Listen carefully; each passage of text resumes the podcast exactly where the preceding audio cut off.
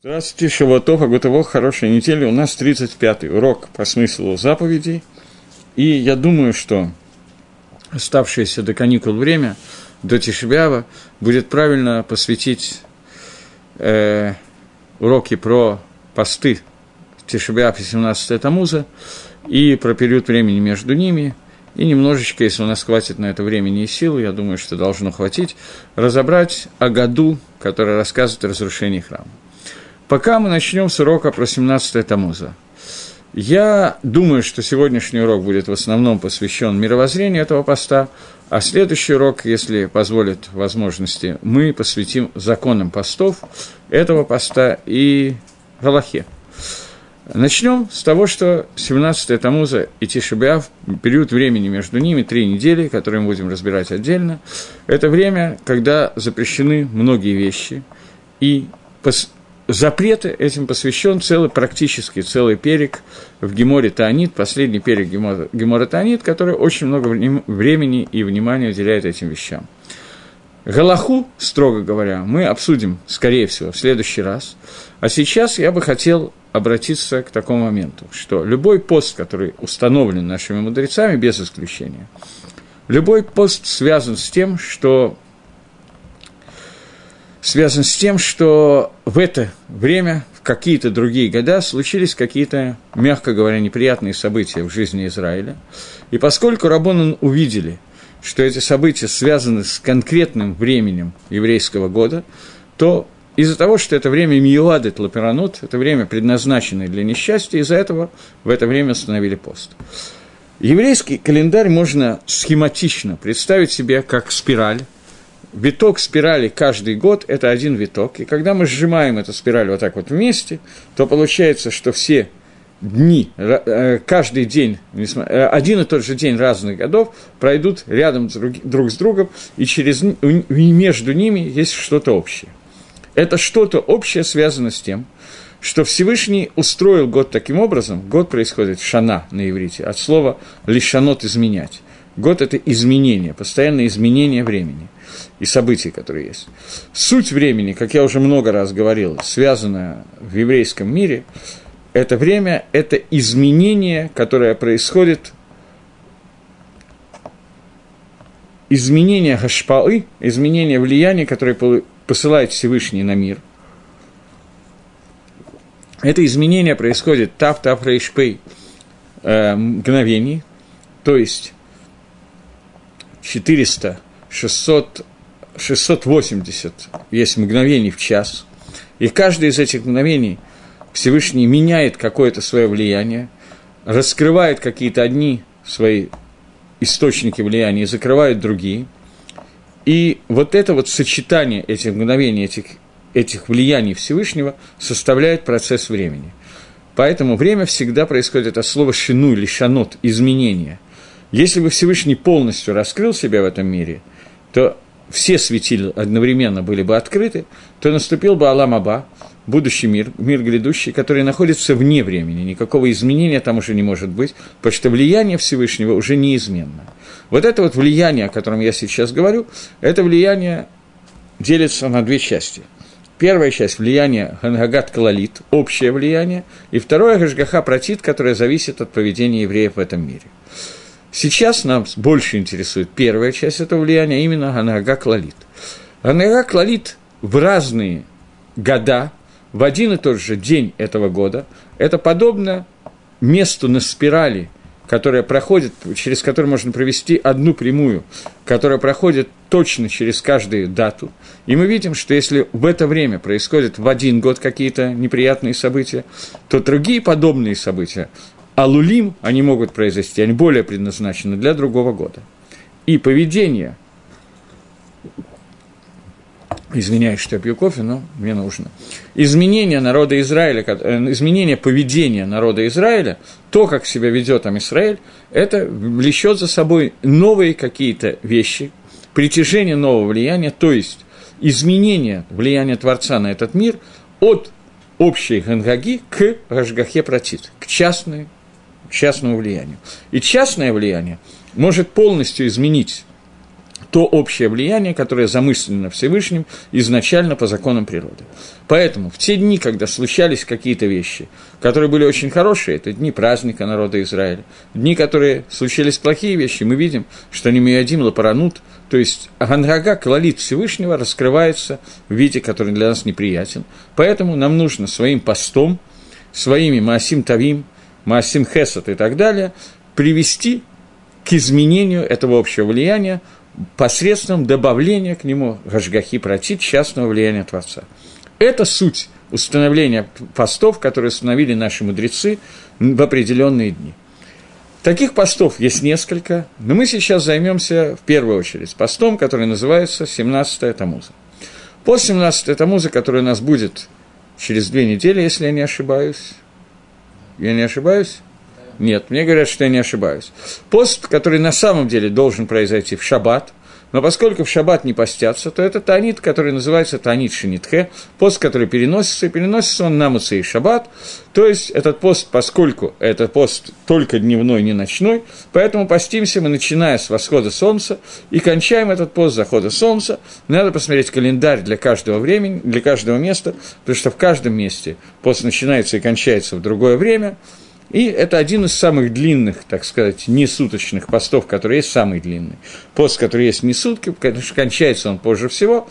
И чтобы Акодыш Брагу дал всем силы хорошо перенести этот пост, и чтобы мы сделали это постом, а не голодовкой. Для того, чтобы этот пост превратился из голодовки и диеты в пост, разберем Мишну в трактате Таанит, который рассказывает, из-за чего Рабона установили этот пост. Говорит Мишна – Бышева Асар Бетамус, 17-го Тамуза, Ништабру Галухот, были разбиты скрижали совета. Бителя Тамит, закончился, был аннулирован жертвоприношение Тамит, жертвоприношение, которое приносится в храме два раза в день. Вовка Гаир, разрушена от слова бека, трещина, была сделана трещина в стене города Иерушалаема. Сараф апостопос Эдгатора, апостопос сжег Сейфер Тору, Амид целым Бегейхаль. И был установлен целым э, статуя в э, храме. Вот эти пять вещей, которые случились 17 числа месяца Тамус, и попытаемся разобрать их одно за другим. Прежде всего, я хочу задать такой вопрос. 17-го Тамуза разбились скрижали Завета. Это произошло во время, через 40 дней после дарования Торы – когда Машрабейну спустился с горы Синай, и Всевышнему сказал, что Амисраэль согрешил и сделал идола золотого тельца. И из-за того, что сделан золотой телец, из-за этого Машрабейну разбивает скрижали, поскольку Амисраэль больше не в состоянии находиться на том уровне, когда скрижали завета могут быть даны народу Израиля. Э, я говорю по одному из комментариев, что есть комментарий, что он их уронил, есть комментарий, что он их специально разбил. Я говорю по второму комментарию, что он их разбил специально. И тогда возникает вопрос, если бы, не дай бог, так случилось, что я бы составлял Мишну, то я бы написал в Мишне, что 17-го тому был сделан золотой телец. Хет авейра золотого тельца – это та авейра, которая преследует нас, и в любом преступлении, которое сегодня делает любой человек из народа Израиля, сказано, что присутствуют искры от той авейры, которую сделал народ Израиля, сделав золотого тельца. И золотой телец не упоминается – в том, что был сделан золотой телец 17-го Тамуза, а вместо этого говорится, что разбиты скрижали. Нахон, скрижали были разбиты. Но что причина, а что следствие? Причиной разбивания скрижали являлось то, что народ Израиля сделал золотого тельца. Следствием того, что скрижали были разбиты. Обычно, когда мы пишем что-то, мы пишем, сообщаем, мы сообщаем причину, а не следствие. Следствие, какой смысл сообщать? Это вытекающие же вещи. Это первый вопрос, который здесь есть. И, наверное, с него надо начать. Но для того, чтобы начать с него, я построю лекцию таким странным способом. Мы разберем вначале второе несчастье, которое случилось с вами Израиля, и только от него перейдем к скрижалям завета. Итак, второе. Битель Тамид. Был аннулировано жертвоприношение Тамид. Что такое жертвоприношение Тамид, которое приносилось в храме два раза в день? Все жертвоприношения можно разделить разными способами деления на разные группы. Одним из способов, который можно разделить, это деление на жертвы, которые даны для искупления. если я хочу искупить ту авейру, которую я сделал, то после того, как я, חוזר בתשובה, раскаиваюсь, после этого я должен принести жертву, жертву, которая называется хатас, как правило, и после этого а я получаю прощение за ту авейру, которую я сделал. И есть жертва, которую человек приносит, либо добровольную жертву, либо постоянную жертву. קרבן עולה, всесожжения, или корбан шломим, не имеет значения какую. Не из-за того, что у меня есть какая-то авера, которую я сделал, а просто для того, чтобы принести жертвоприношение. Для чего, как она работает. Корбан тамид – это вот именно второй вид жертвоприношения. Первое жертвоприношение – это корбан, который человек приносит за то, что он нарушил шаббат случайно, нарушил ниду случайно. Любой авейру, где есть э, хатас, где есть карес, если он сделал это специально, если он сделал это случайно, он должен принести жертвоприношение, которое называется корбан хатас жертвоприношение хатас. И вот человек приносит это жертвоприношение хатас для того, чтобы исправить то, что он сделал. Как это исправление происходит? Когда человек совершает любую авейру без исключения, то он делает некий разрыв между собой и Всевышним. Между всем миром и Всевышним наступает какой-то бгам изъян.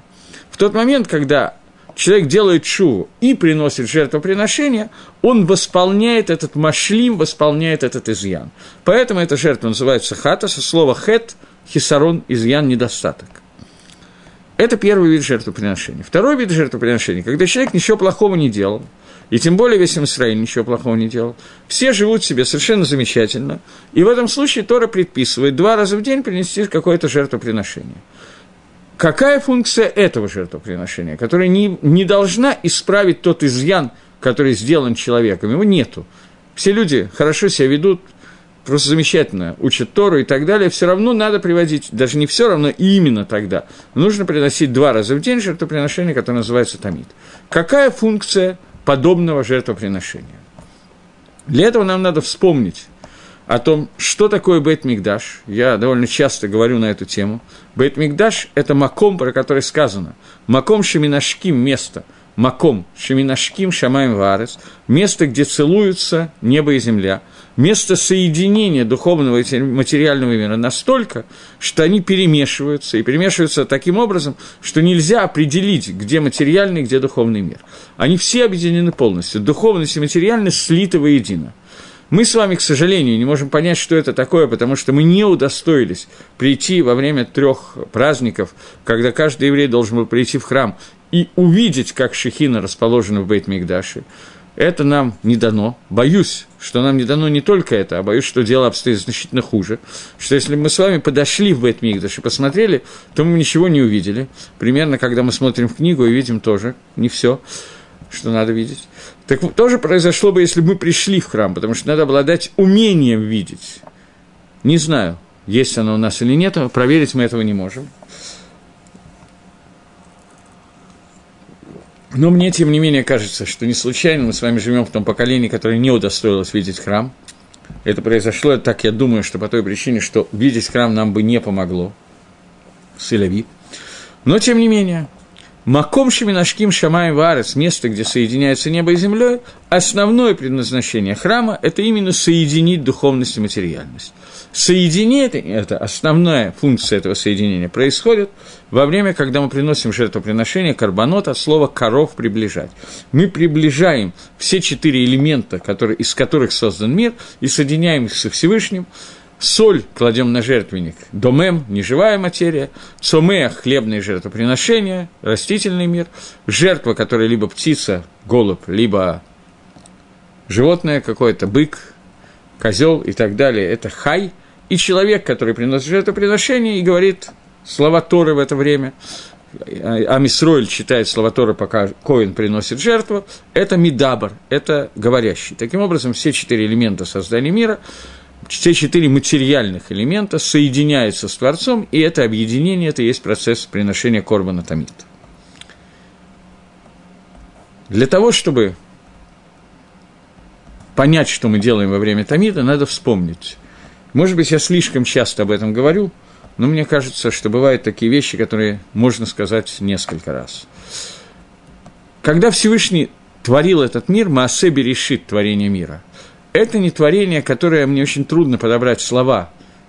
Это не, э, не творение, которое произошло в прошедшем времени, особенно ясно это можно высказать на английском, а не на и русском или иврите, не произошло в perfect, а происходит в continuous.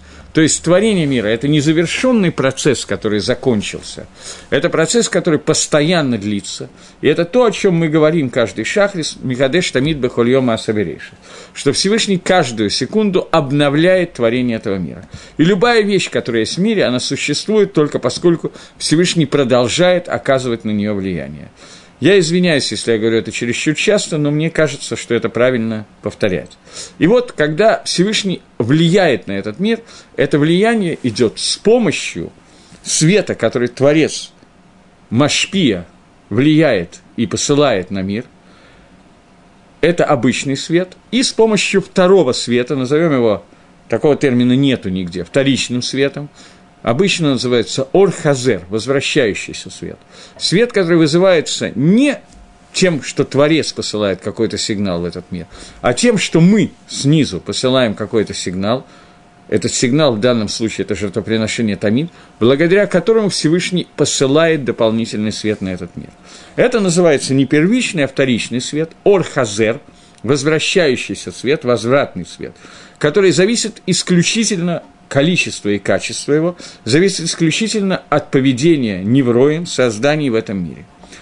Садиким, праведников, Амисраэля, Каиним, которые приходят, приносят жертву, Левим, которые поют в это время, Исроэль, которые стоят и учат Тору в это время, присутствуют во время приношения этих жертв. Вот их поведение, вот все их участие в жертвоприношении – это то, что вызывает вот этот дополнительный вторичный свет, который называется Орхазер – Таким образом, что произошло в ту секунду, когда была дана Гзейра, запрещающая в храме приносить жертвоприношение Тамид, в эту секунду Киба и Холь как будто бы храм перестал выполнять функцию храма. Нужно понять, что мы сегодня нашими молитвами делаем то же самое, что мы делали во время жертвоприношения в храм. Мы своими брахот, благословлениями и так далее вызываем тот самый орхазер, возвращающийся свет, который мы вызывали жертвоприношениями в храме. Но уровень этот совершенно иной. Не может наша молитва быть настолько велика, как то, что происходило во время службы в храме в эту секунду, когда прекратился Тамид Шельшахар и Тамид Шельбен Варбай, когда произошло вот это изменение и жертвоприношение в храме кончилось, то в эту секунду влияние Всевышнего, его Гашгаха протит, его частное влияние на нас стало несоизмеримо меньшим. Я не хотел бы сейчас входить в ту тему, само влияние стало меньшим или наше восприятие этого влияния стало меньшим. Я согласен, что это тема для обсуждения и для разговора, но не уверен, что это надо сделать именно к Швайс Работамуза. Это можно воспринять двумя способами, и оба способа имеют право на существование. Безусловно, надо понять, что Всевышний продолжает влиять на каждого из нас, и каждый из нас под...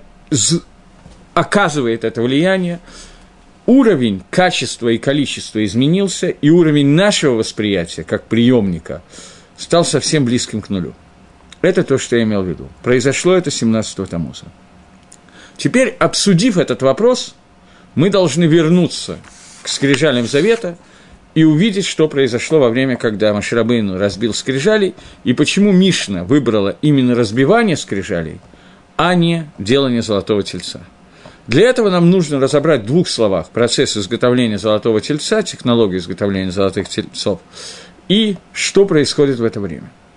Прежде всего, Маамад Арсинай, Шивот, Амисраэль находится в горе Синай.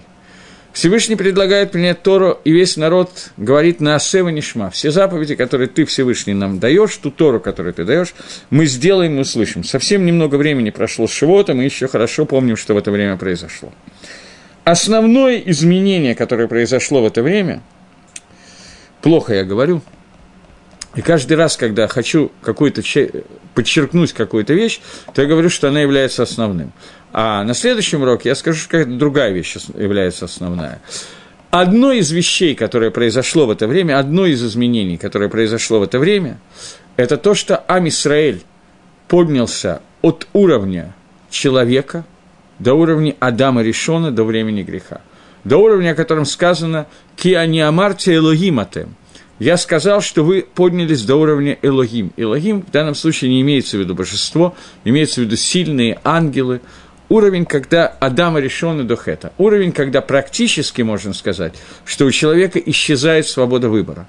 Он поднимается над ней, он становится выше, он прилепляется ко Всевышнему и соединяется настолько, насколько был Адам решен Баганетом. В терминах Кабола это можно очень красиво изложить, но я не думаю, что это так важно, потому что уже понятно, что имеется в виду.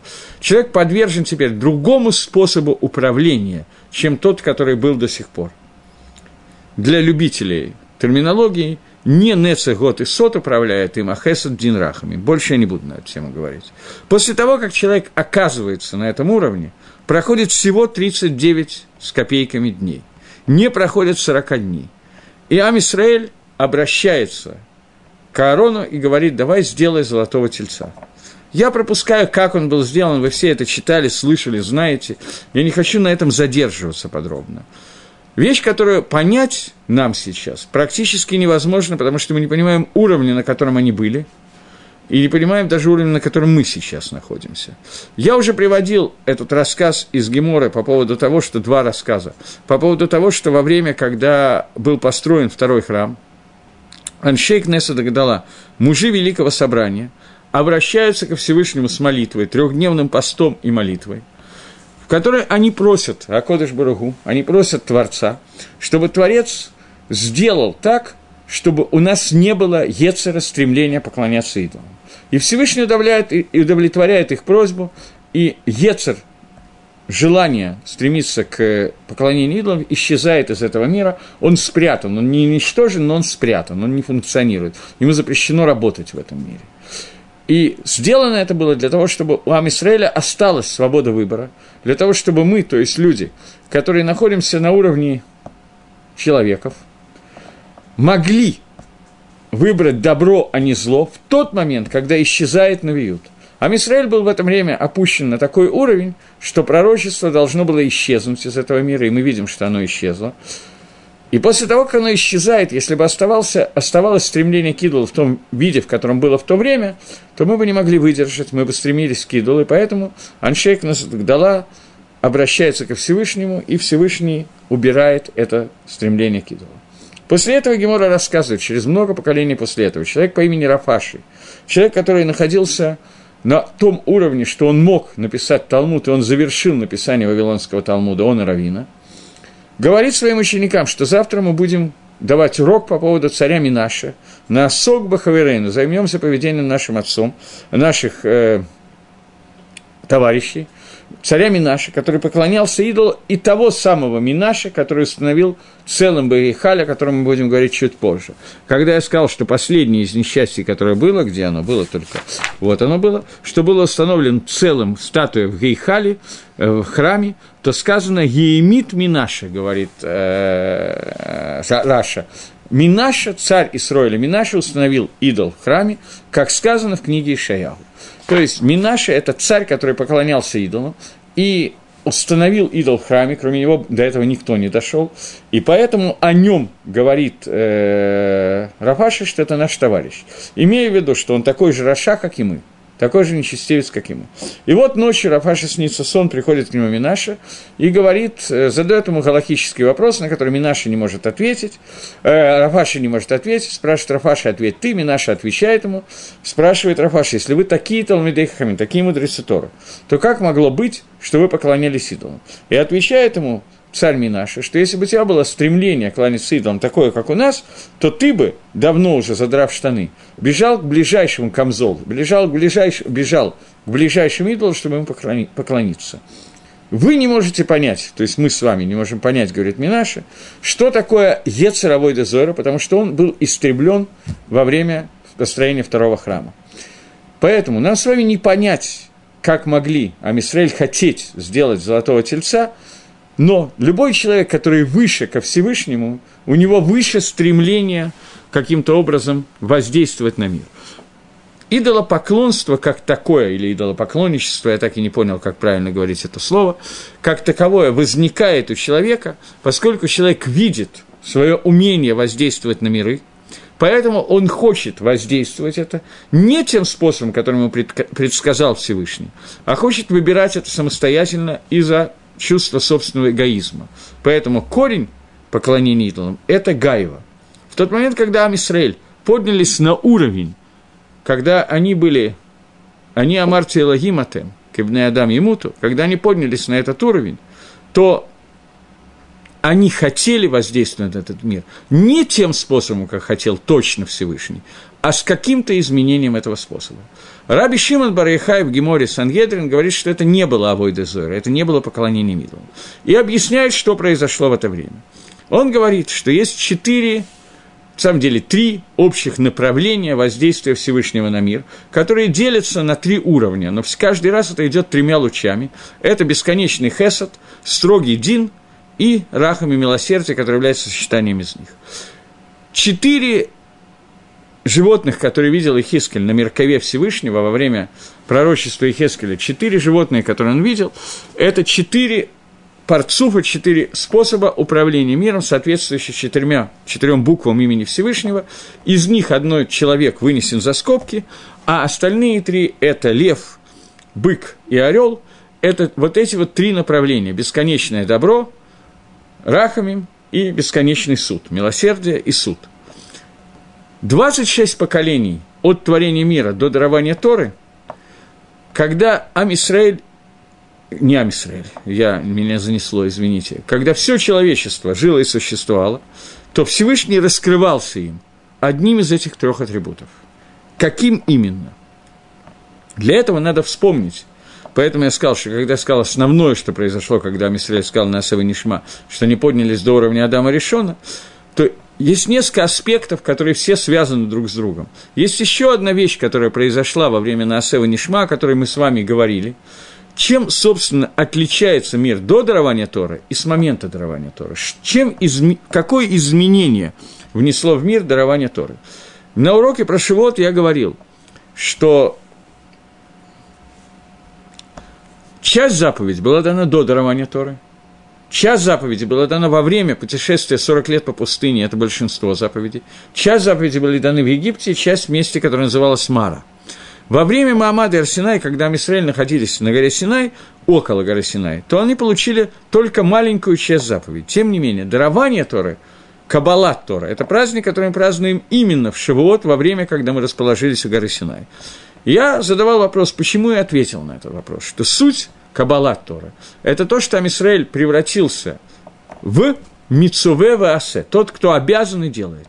Обязанность сделать заповедь, поднятие народа Израиля на новую форму материи, в новой форме, которая называется «я обязан делать мицвод», «мицуве ваасе», эта обязанность появилась в Шивот.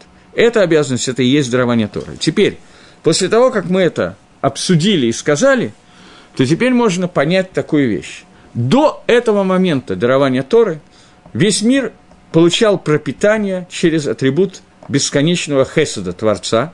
Почему это происходило? Потому что не было человека, который обязан что-то делать, и не было человека, который может, может получать стопроцентную награду за заповедь и стопроцентное наказание за нарушение, поскольку он не обязан. Уровень обязанности – поднял мир на новую ступень, когда Всевышний раскрылся поколению пустыни, поколению Матантойра через атрибут суда.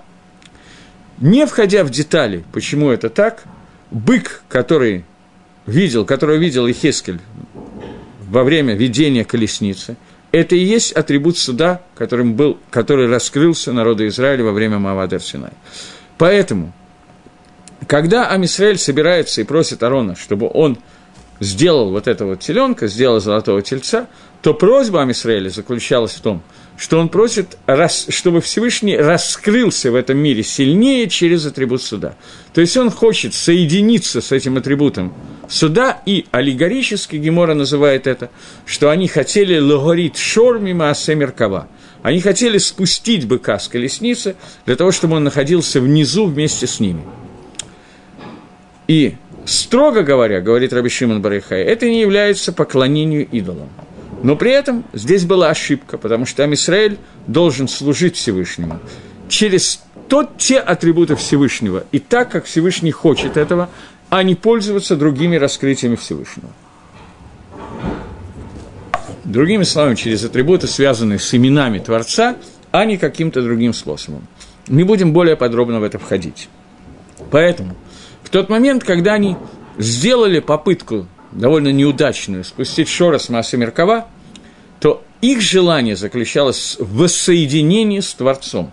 И вот это воссоединение с Творцом, которое они сделали, это воссоединение привело к нарушению заповеди Торы, которая звучит, по некоторым мнениям, э, так, по некоторым иначе, но какой-то шемец Авойды Зоры, который произошел, привел к тому, что они поставили некую преграду между собой и Творцом, то есть они как бы не к Творцу стали, как бы, это неверно, но как бы не к Творцу обращались, а к его проявлению в этом мире. На самом деле это неверно, потому что они должны были знать и помнить, что за этим проявлением кроется Творец, но, тем не менее, это была ошибка, которая привела к некой занавеске, к некоторому вилону, занавесу, раки, я не знаю, как это назвать, экрану, который произошел между Амисраэль и Авием Шабашамаем, и их отцом, который на небесах. Привело это к тому, что весь Израиль упал с уровня Адама Решона, с уровня Ганедана, и оказался вновь на земле, оказался вновь там, где он не должен был уже оказаться, в пустыне вокруг горы Синай, и после того, как Машрабейну молится Всевышнему, проходит еще два раза по 40 дней, и он снова получает Тору на горе Синай, то Тора, которую он получил, уже это не того, того уровня Тора, как была, это Тора более низкого уровня, уровня, соответствующего тому, где мы с вами находимся, но, конечно, не мы с вами, это я преувеличил, это Гайва у меня сыграла, тому уровню, к которому они находились после Чува, после изготовления Золотого Тельца, а не уровня Адама Решона до того, как он совершил свое прегрешение. Поэтому, когда Маширабейну спускается с горы Синай и видит, что произошло с Израилем, первый раз спускается с горы Синай, он понимает, что скрижали завета, написанные Всевышним и изготовленные Творцом, то есть та Тора, то, те скрижали, которые соединяют духовный и материальный мир настолько, что в дальнейшем даже не эти скрижали, а только обломки этих скрижалей, вторые скрижали, находились в, скриж... Э, в Арон Кодыше, находились внутри Кодыша Гдашим, внутри Бет Мигдаша, то первые скрижали больше не могут существовать в этом мире. То есть то и соединение духовности и материальности, которые скрижали делали, то соединение, которое когда-то восстановится бы из Радашем в третьем храме, и мы дойдем до этого уровня, до уровня Адама Лифнейхет после прихода Машиха, и мы ждем этого с нетерпением, оно больше не может быть в этом мире. Должны произойти новые тикуним, новый Магалах, новый путь. Поэтому, когда Маширабейну видит, к чему привел золотой телец, он доделывает то действие, которое не смогли до конца доделать Амисраэль, он разбивает первые скрижали. Я иду по комментарию, который говорит, что он это сделал специально. Есть мнение, что он их уронил, есть мнение, что он это сделал специально. Маширабейну разбивает эти скрижали, потому что разрыв между духовным и материальным миром такой, что эти скрижали уже не выполнят свои функции. И тогда, говорит Мидраш, после того, как он их разбил – написано в Торе, скрижали лухот Ашер Шибарта, переводит Мидраш, Ашер – это которые, переводит Мидраш не Ашер, а Ешер Кох Шибарта. Спасибо тебе, сказал Всевышний, что ты их разбил. Всевышний благодарит за это Маше, поскольку мир пришел в состояние, где есть гепсек, перерыв между к душей, святостью и холем, и буднем.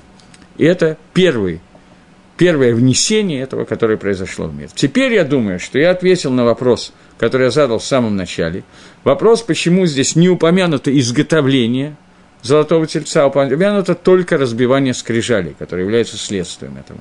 Потому что при... мы устанавливаем пост не из-за наших действий, которые были неправильные. Мы, конечно, сделали много гадостей, но не, не в этом сейчас дело пост установлен по поводу того, что произошло, какие изменения в мирах произошли в тот момент, когда были разбиты скрижали. Произошло разделение, разрыв между определенными слоями, которыми Всевышний управляет этим миром, и нашим миром. И мы остались не в свете, а в темноте. Какое-то количество темноты вошло в нас. И это то, что произошло в это время. Понятно, что причиной этому был золотой теленок, несомненно – но следствие, это являлось тем, что является основой для установления этого поста. И из-за того, что в это время произошли эти события, само по себе этого было бы достаточно, чтобы установить пост. Однако наши хазаль не устанавливает ни Тора, ни наши мудрецы не устанавливают этого поста. Единственный пост, который устанавливает Тора, это Йом-Кипур, в который нам было прощено то, что мы сделали, именно в этот день нам было дана Тора. Этот день для нас пост. То пост Дарайса. Пост 17-го Тамуза его установили мудрецы и сильно после этого.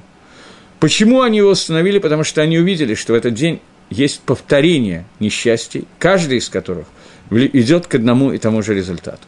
Теперь мы с вами разобрали два из пяти. То есть, первое – это разбиение скрижали, которое, безусловно, является причиной всех остальных. Причиной ее является золотой теленок, то есть поведение Амисраэля, которые взяли и закрыли какие-то контакты Гашгаха Протит, которые были частного влияния, которые привели это к такому состоянию, что скрижали не выполняли свою функцию, и из-за этого нужно было внести затемнение в этот мир – то есть, поскольку мы не находимся в Ганедане, то скрижали нам не положены. Вторые скрижали – это совсем другое. Они написаны Всевышним, но делал их Маширабейну. И вот мы двигаемся дальше. Что происходит после этого?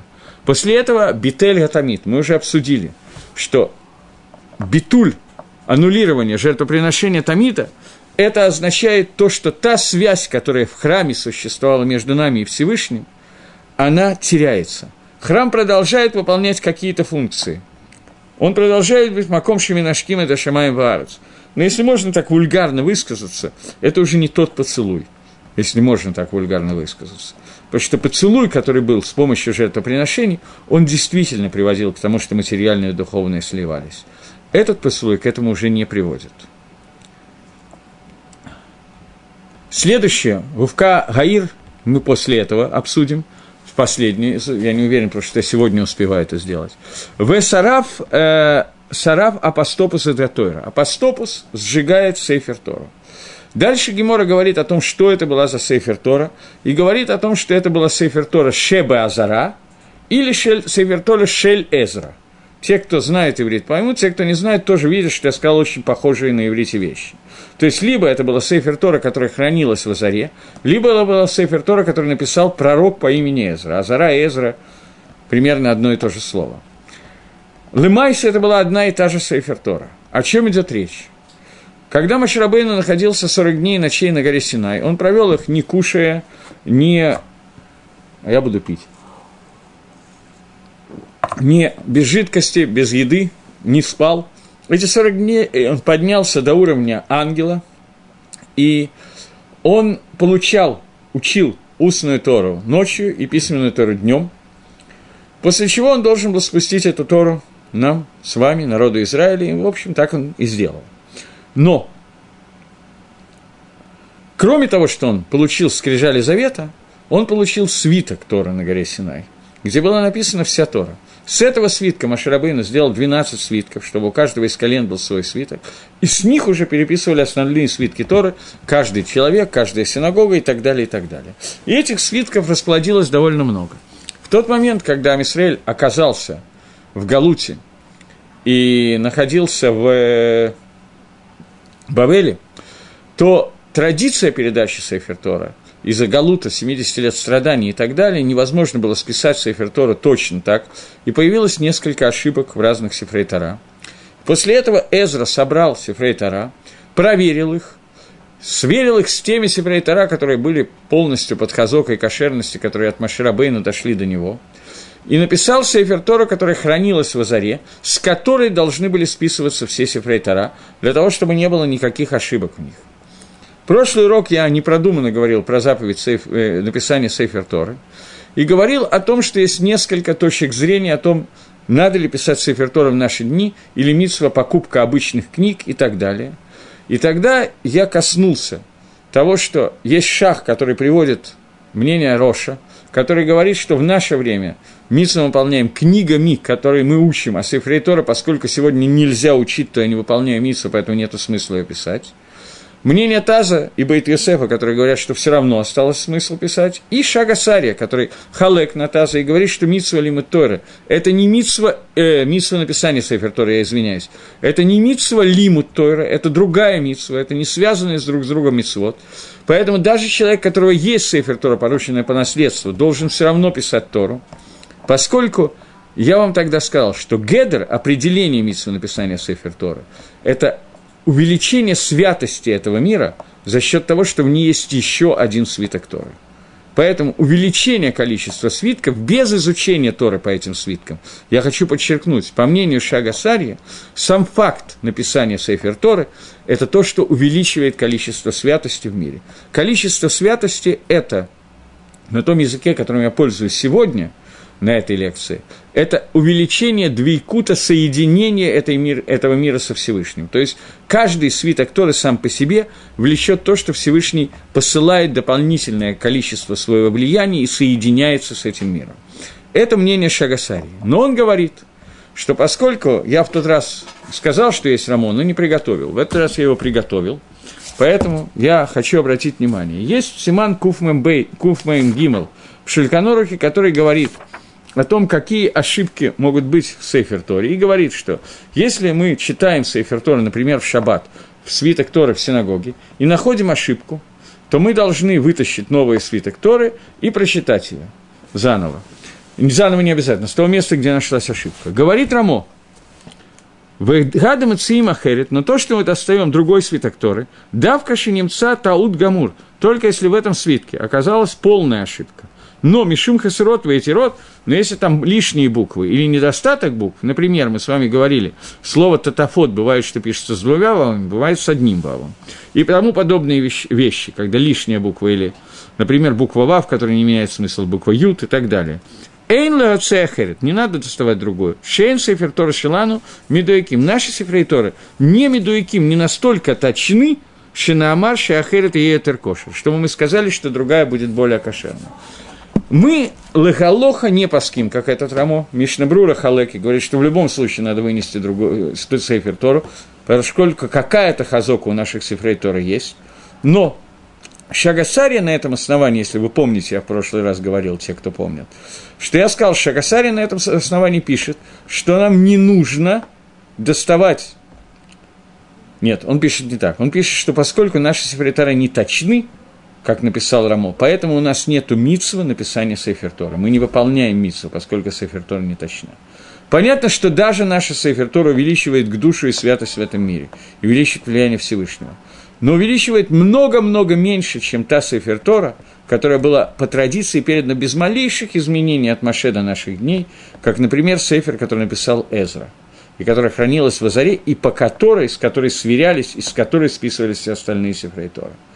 Так вот, говорит Гемора, что именно эта Сейфер Тора была сожжена 17-го Тамуза. То есть, другими словами, пока эта Сейфер Тора существовала, то только через нее, и тем более, если их много было бы таких, существовала еще одна линия, еще одна связь между Творцом и этим миром. В тот момент, когда эта Сейфер Тора была сожжена – то в этот момент была сожжена, прервана связь Всевышнего с этим миром. Понятно, что не полностью, понятно, что есть еще миллионы маленьких десятых возможностей Творца, и он постоянно связан с миром, и Хас вышел он сказать, что на одну секунду Всевышний убирает свое влияние. Но уровень влияния, количество и качество влияния совершенно другое. Это еще одна вещь, которая случилась 17-го Тамуза. Понятно? И послед... предпоследняя на куда? В этот день Минаша, тот царь Минаша, которого мы уже упоминали тихим добрым словом, Минаша устанавливает целым Баихаль. Минаша устанавливает статую в Гейхале, в храме. Статую идола. Я уже говорил, что суть понятия идола – это когда человек обращается к Творцу, с этого началось любое обращение к идолу, не напрямую, а через какого-то посредника, пусть то деревяшка, пусть то икона и так далее. И обращаясь ко Всевышнему, он молится изначально Всевышнему, но потом это приводит обычно постепенно к тому, что он забывает о существовании Творца и уже обращается только к посреднику. Но даже пока он обращается к Творцу через посредника, для Амисраэля это стопроцентное нарушение Торы, и это и есть поклонение идолам. Начало 17-го Тамуза положило то, что был сделан не поклонение идолу, как говорит Раби Шимон, это махлок из Багимора, но по Раби Шимону, не поклонение идолу, но попытка какую-то меду, какое-то качество Всевышнего, а именно качество суда, раскрыть в этом мире и через него обращаться к Творцу, понимая, что это Творец. Окончание 17-го Тамуза – это в храме, месте, где Минашким Шамай Варес, месте, где целуются и соединяются небо и землей, была поставлена преграда этому поцелую. Я я может, немножко неприлично так сказать, но мне кажется, что это даст какое-то понимание того, о чем мы говорим. Представьте себе людей, которые целуются, мужа и жену, которые целуются, и вот между ними ставится преграда. Этот идол, который был установлен, это та преграда, которая ставится между Всевышним и нашим миром. Я извиняюсь за вульгарное сравнение, но тем не менее, Тороги Валельмота не царих. Так вот, это та преграда, которая была поставлена в храме между нами и Творцом, который поставил царь Израиля Минаш. Он потом Хазар Батшува, и Гемора говорит, что тот, который говорит, что у него нету Хелака Валамаба, и вот Шува не была принята, он Сагер Длатот Хазрей Батшува, он запирает двери для того, кто хочет сделать Шува. Минаша Ешла Хелака Валамаба, говорит Раби Йохана, но, тем не менее, Махлок из Бегемора, но тем не менее – в тот момент, когда был установлен этот идол в храме, в этот момент преграда, которая появилась, это стало такого, такого уровня преградой, что, я боюсь это сказать, но, наверное, можно это все таки сказать, что Бейт Мигдаш перестал выполнять функцию Маком Шаминашким Шамай Варес, место, где целуются небо и земля. Все, там стоит идол. И это тоже произошло 17-го Тамуза. Таким образом, мы видим, что все несчастья, которые описываются Геморой, Мишной, 17 Тамуза, они бьют в одну и ту же точку. Это уменьшение двикута, уменьшение соединения мира и Творца. Это Йом Швайс Рабатамус. И последний из них, который на первый взгляд говорит совершенно другую тему, Гувка Гаир. Гувка Гаир – это пробита трещина в стене Иерушалайма – и простое объяснение, что во время, когда пробита трещина, туда могут забраться десантники и убить какое-то количество людей, и, безусловно, это причина для траура. Но проблема заключается в том, что такое простое понимание, в нем есть свой минус. Оно не вяжется с остальными четырьмя несчастьями, которые были. И так вот хочется как бы соединить его с остальными. И это соединение, мне кажется, очень важным. И э, несмотря на то, что он мне хочется очень важным, я свалял дурака и забыл Мишну Келем, Тагород. Здесь нету под рукой, только сзади меня. Сзади меня стоит экран, и я не могу достать Мишну Тагород, Мишна из трактата Тагород Келем. Поэтому э, мне придется... А вот здесь Гемора Нида нету? По-моему, вот здесь есть Гемора Нида. Или левее, левее, левее, нет? Еще левее сделал. Оп, оп, оп. Я вижу ее, ну ладно. Так вот, э, когда мы говорим о святости, то происходит, окей, я, я БЛП скажу, то происходит такая вещь. Мишна в трактате Тагород, Мишна Келем, начинается Мишнаес с того, что описывает несколько, ну, неважно, несколько уровней тумы, несколько уровней нечистоты. Говорит, какая чистота больше, чем другая. И говорит, что есть 10 уровней нечистоты, которые есть в мире, духовной нечистоты. Я не имею в виду, что кто-то плохо помылся.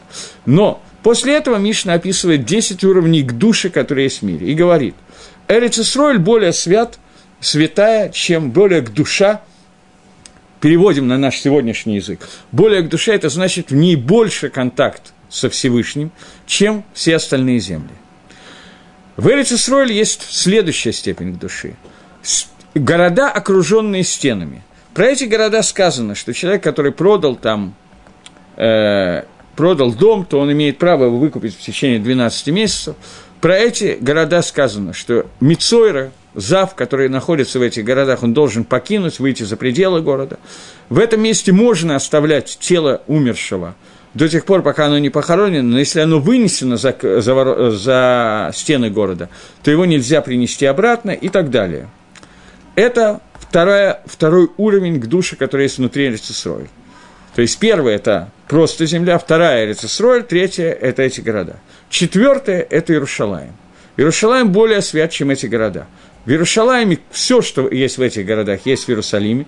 Плюс к этому в Иерусалиме можно кушать дошим калим, легкие жертвоприношения, шломим, пейсах и так далее. И можно кушать масрот. Еще более высокий уровень – это храмовая гора внутри Иерушалайма, еще более высокий – Хейль, еще более Сарек и так далее. И дальше Гемора перечисляет до Кодыша Гдашим 10 уровней святости. Нас сейчас интересует уровень святости Иерушалайма. Иерушалайм, он более свят, чем города, окруженные стенами. В Иерушалайме можно кушать карбонот. То есть место, где жертвоприношение от слова «коров» или «корев» приближать, то место, которое продолжает приближать мир к Творцу, оно не только в храме, оно есть и в Иерусалиме тоже. Галоха Майса, что в Иерусалиме карбонот разрешены к еде только в то время, только в то время, когда существуют стены Иерушалайма. В тот момент, когда стена пробита, в ней есть пробоины определенной величины, в этот момент жертва Иерушалайм перестает быть Иерушалаймом. Он стает обычным куском Эрицисроя. Это тоже не так мало. Сегодня у нас нету Иерушалайма, будем называть вещи своими именами. Нету. И поэтому в тот момент, когда была пробита стена Иерушалайма, то к душе Иерушалайма исчезла. И это означает, что еще какое-то количество Гашпова Всевышнего прервалось. Здесь есть вопрос, который звучит несколько, может быть, абстрактно. Как вы думаете, те, кто меня слушает, задумайтесь на минутку. Если исчезает к душе Иерушалаема, то к душе храма остается или нет? Я сказал, что святость храмовой горы выше, чем к святости Иерусалима. Бепаштус, Пшада Пашут. Нет. Я не хочу сейчас подробно входить в это, из Рамбама можно в одном месте ледоек, что это не так, что я говорю неверно. Есть Рамбам в Мишне Торе, где можно увидеть, что это не совсем так. Это очень трудное место в Рамбаме, на мой взгляд.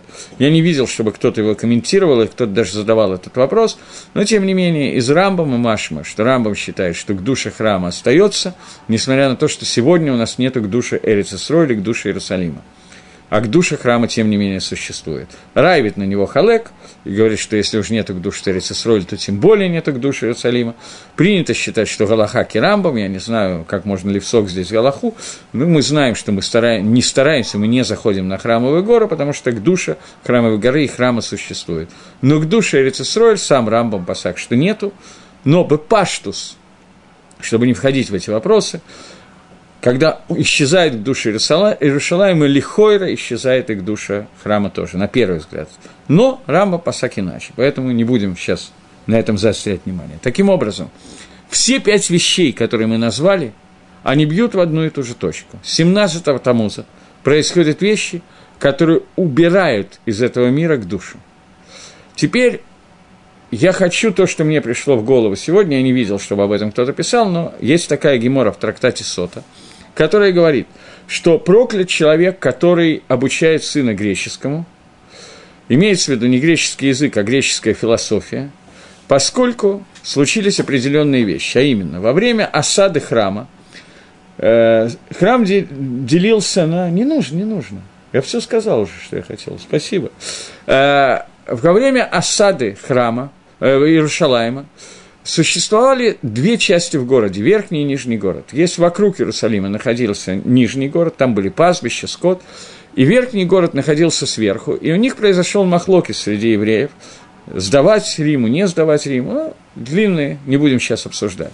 Но при этом, несмотря на все махлокот, которые между ними были, они продолжали приносить жертвоприношения Тамид. Сверху вниз, со стены, спускался мешочек с деньгами, они привязывали барана – и барана поднимали наверх и приносили в жертву. Таким образом, жертвоприношение, несмотря на осаду города, продолжалось. И до тех пор, пока какой-то старик, который был евреем или нистом, который был знаком с греческой культурой, не дал им такой совет. И жители нижних окраин города взяли и вместо барана привязали к веревке свинью. И когда евреи поднимали наверх свинью, то она копытом дотронулась до стены – и написано, что в это время треснула стена не в Каа Гаир, дословно та же цитата, что здесь, и в этот момент прекратили жертвоприношение. Теперь мы видим, что Авкад, Гаир и жертвоприношения, они связаны одной цепочкой, и они идут вместе. В тот момент, когда исчезает святость Иерушалаема, в этот момент исчезают жертвоприношения, в этот момент нету Иерушалаема, все, он кончился.